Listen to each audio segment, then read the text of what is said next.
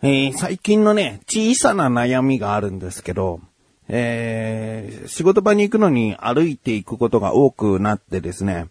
えー緑道をね、主に歩いて、こう、向かうんですけど、その緑道というのは、まあもちろん車通らない、えー公園があったりね、えー住宅街なんだけど、まあとにかく自然が多い道なんですね。えー朝通るとですね、もちろん散歩している人とかジョギングしている人とかも多くてですね、えーまあいい道なんですよ。ね、僕はそこの道を通って出勤している。だけど、悩みがあるのはですね、あのー保育園のね、こう朝の散歩道ともなってるんだよね。で、大体自分が出ていく時間帯に保育園から保育士の方数名と園児がですね、出てくるんですね。で、早めに行けば会わないし、遅めに行くともう緑道でがっつりこうすれ違うわけ。で、別にね、子供嫌いじゃないから、すれ違うことは全然いいよ。ね。えー見る分には、あ、可愛らしいなと思って見れるんだけど、困るのがですね、保育士の方々を筆頭にですね、おはようございますってね、声をかけてくるんですよね。えー、そうすると園児たちがさ、みんなこう、元気よくおはようございます。おはようございますってさ、20人から30人ぐらいこう、声をかけてくるんだよ。えー、僕は朝のテンションというかね、うん、そういうものがね、えーそのおはようございますに対してね、はい、おはよう、おはよう、はい、おはようってできないよ。できないな。うーん、保育士の人たちもさ、ずるいなと思ってんの。うーんだって、絶対に朝のさ、出勤の時に、保育園に向かう時に、えー一人で緑道歩いてたら、僕なんかにおはようございます、絶対言わないよね。絶対言わないよ。もうその、散歩してる人とか、うん、普通に住宅に住んでる人が歩いてたとしても、その緑道、その、まあ、緑道を中心に住宅地いっぱいあるから、いちいちみんな、はい、おはようございます。はい、おはようございますって声かけ合ってないもん。ね、その、まあ、寂しいことかもわかんないけど、でも、そういうもんだもん。うん、もちろん自分の住んでいる近所の人だったら、あすれ違えば、あ、おはようございますって言うけど、ね、言われたらおはようございます返すけど、その、緑道ですれ違った時にあの園児のおはようございます大合唱は辛いなえー、まあ僕の今の現状はですね、まあガン無視はしないですよ。あの、お辞儀をね、ペコリとして、はい、おはようございます。つって、えー、それでおしまいかな。あの、声もあんまり腫れてない。うーん、ずるいよ、保育士の人たちもさ、園児がせっかく元気よく挨拶してんだから、大人のあなたもちゃんと挨拶しなさいよ、オーラがさ。あるし。でも、保育士のさ、数名、ね、四五人ぐらいいるかな。もう絶対に、うーん、一人で僕とすれ違ったら挨拶なんかしないでしょ。うーん、まあ、ずるいなって思ってるのと、本当に悩みですよね。朝のテンションじゃ僕は、あ、おはよう、おはようはできないよ。うーん、一人だったらできるかもしれない。一人ってのは子供が、相手が一人だったら、うーん、まあ、状況ちょっと違うかもしれないけどね、知らない、知らない親子で、お母さんが、ただ普通に歩いてて、すれ違う時に子供が自ら、おはようございますって言ったら、あ、おはようって言えるかもしれない。それは。でも、園児のあの、大群が、大群？えー、園児の集団が、うんあんなにおはようございます言われたって。いやー、僕は無理だなーずるいなか、かといってね、その緑道通らないで行こうとか思わない。だ早めに行こうだね。早めに行けばすれ違わずに済むっていうね。いやー、まあ、ちょっとどうなのかな。人としてどうなのかな。うん、挨拶の飛び交う緑道は素晴らしいと思うけどね。うーん、でもな、できないな、なかなかな。うーん、まあ、それが悩みでございます。ということで、心の中では元気よく挨拶していきたいと思っている自分がお送りします。菊池のなだらか向上心。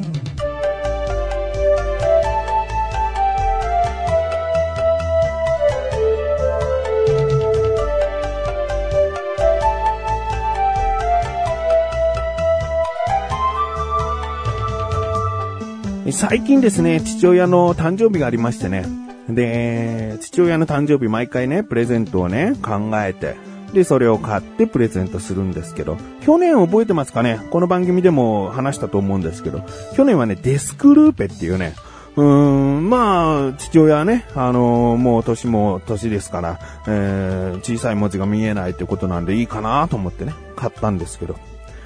うーん、ほぼ使ってないんだよね。僕の見る限り、えー、もう専用のケースに入れっぱなしな状態しか見てない。うーん、まあ、失敗とは言わないけど、まあ、いいものっちゃいいものだったから、今後何かにね、僕が使えれば使っちゃおうかなぐらいの、うーん、ことですかね。えー、でですね、父の日というのもね、ありましてね、その次に。で、父の日も毎回悩むんですよね。まあ、誕生日ほどがっつりプレゼントしなきゃっていうものはないんだけど、まあ何かしたいなとやっぱり思うので、えー、父の日は去年はですね、ソーセージをね、ソーセージをね、買ってあげましたね。えー、なんかもう、デスクルーペとか物なんかよりも、食べ物だったらね、絶対にこう、美味しくいただけんじゃないかなと。うん、まずいものじゃなければ、美味しいものであればね、嬉しくないはずはないなと思ったので、まあ、そこそこ高級なソーセージの詰め合わせみたいなものをですね、えー、父の日にプレゼントしたと。うん、それはまあ美味しく食べましたね。うん。で、今年の誕生日ですよ。またデスクルーペの二の舞にはなりたくない。うーん、こういったものがあると生活がより快適になるよっていうものは、より快適にするために自分もそこについていかなきゃいけない。だけど、もう父親ぐらいの年齢になると、別に新しいものなんか、より自分が何かを、えー、ちょっと背伸びして頑張って何かを使って生活を豊かにしていこうっていうことはあまり強く望んでないんだよね。現状不満がないっていう状態だったら、より生活を豊かにとか、快適にっていうことはないのかもしれない。うん。だから、例えばこういった家電製品があって、これをこうやってスイッチを押すとこういう機能が働いてとても便利だよって言っても、それをスイッチがどこなのか、どこを押すとその機能なのかっていうことをいちいち覚えるのがもうすでにめんどくさい。だって今、全然快適に過ごせてるから、っていうことがあるんじゃないかなと思ってね。あんまり最新的なものうん、まあ、デスクルーペ最新的なものじゃないけど、結構電気屋さんでもね、種類多くなってきて、まあ、うん、新しいものじゃものだったのかなと思ってるので、まあ、そういうものじゃない、うん、もう日常的に使うけど、新しいものがいいんじゃないかっていうふうに思ったんですね。そこで僕が、えー、考えたものがですね、シャワーヘッドなんですね。えー、実家のお風呂ですね。あの、リフォームしてからもう15年から20年ぐらい経ってるかな ?20 年は経ってないぐらいの、うん、でも15年以上は経ってるかなぐらいなんですよ。で、やっぱりね、いろいろなものっていうのは10年区切りでね、結構ボロくなってきますよね。えー、テレビとかね、なんか家電製品とかも10年ぐらいが、まあ、替え時と言われておりますので、まあ、お風呂場のいろいろなあらゆるところがですね、結構こう、まあ古くなってきたんじゃないかなって。たまに実家のお風呂入るんですけどね、もう自分が、うん、学生の頃使っていたシャワーヘッドのままで、親しみはあるし、なんか思い出もあるんだけど、もういい加減水の出が、なんか汚らしいなっていう。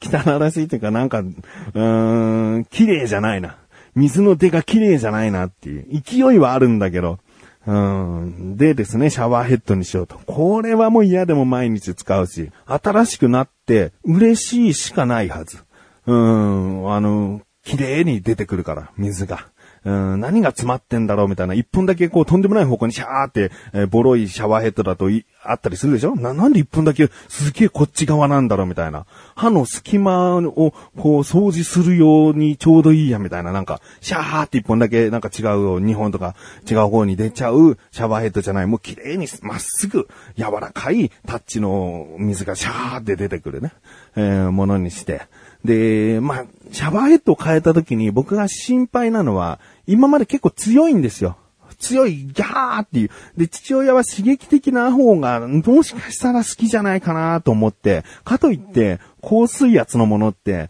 うーん、わかんないよね。高水圧対応のシャワーヘッドですって言われてさ、すんごいケルヒャーみたいなさ、なんか、もう、洗浄機並みの高水圧だったら、父親の頭ボボボボボって、こう、凹んでいっちゃうかな。うん、そんなもう高水圧を売りにしてるものを選ぶわけにもいかない。かといって普通の選んだ時に今までと同じ水圧のものより弱くなっちゃったらどうしようみたいな。うん、だから、切り替えられるものにしたんですね。えー、ジェットっていうもうとにかくもう強い、えー、シャワー。そしてレインっていう標準的な、えー、シャワー。で、最後にミストっていうね、あの、霧、もう、ふわーーっていう、うーん、ふわーっていうやつ、うん、もう、あ霧です。水に当たってんのかな？だけど、どんどん体が潤ってくるぐらいの。うん、その3段階に切り替えられつつ、中間も選べるっていうね。ジェット、レイン、えー、とかですね。ミスト、レインっていうね。だからミストとジェットは対角にあるから、その間にレインがあって、レインとジェットの間に、えー、ジェットのレイン。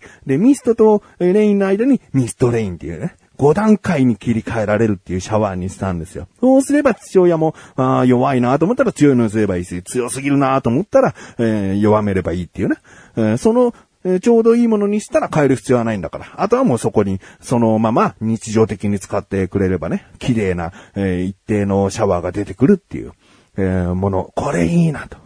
で、まあ一つね、もしかしたらいらない機能かなと思ったけども、別に使わなくてもいいので、こう手元でストップボタンもついてるんですね。えー、シャワー出してるけど、頭ガーってね、シャワーの頭持ってこう、ザーって洗、洗い流した後に、でもリンスするから一旦止めておきたいなって時に親指でポチッと押すだけでシャワーは止まる。目つむったまま、もう簡単に止められるんだよね。で、リンス取って頭洗って、またそのストップで押した時のボタンをもう一回押すと、シャワーが出てくるっていうね。もう手元に、えー、そういうオンオフのスイッチがついてるシャワーヘッド。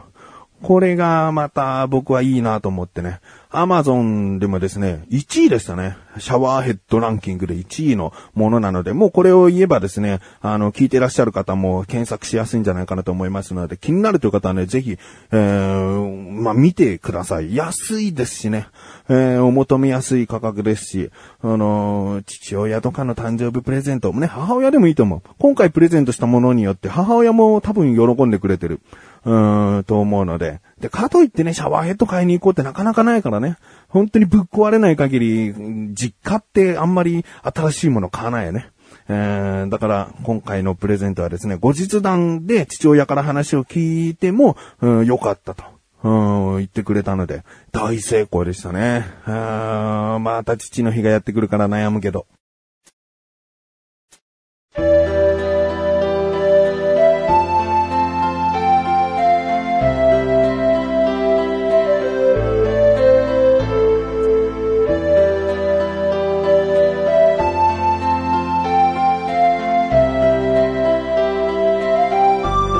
ングです。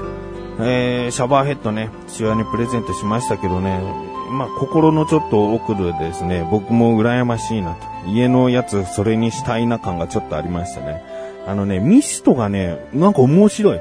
ーん、ジェットは、じゃあ、あの、お風呂場を掃除するときにすごく使えるなと思ったし、レインは標準的に頭とか体とか洗うときいいなと思ったし、ミストはね、やっぱ顔を洗うときってすごいいいんじゃないかなと。うん、神さんが言うにはなんか顔を洗うときあんまりシャワーを直接当てない方がいいらしいね、顔にね。うん、柔らかくこう、だから手で水をすくってパシャパシャってこう洗い流すのがいいんだって言うけど、このミストがあったら直接こう顔に当てても柔らかくこう顔にお湯をかけてくれるんじゃないかなと思ってね。うーん、なんかいいなと。シャワーヘッドって本当に安いんですよ。3000円しないぐらいで買えちゃうので、これこそ10年とは言わずにですね、実は2、3年でコロコロ変えても、お風呂場の中の気分転換としていいものなんじゃないかなと、僕は思いました。なので、まあ、今後ですね、えー、シャワーヘッドを変えて気分転換したいなと思ったらね、買っちゃおうかな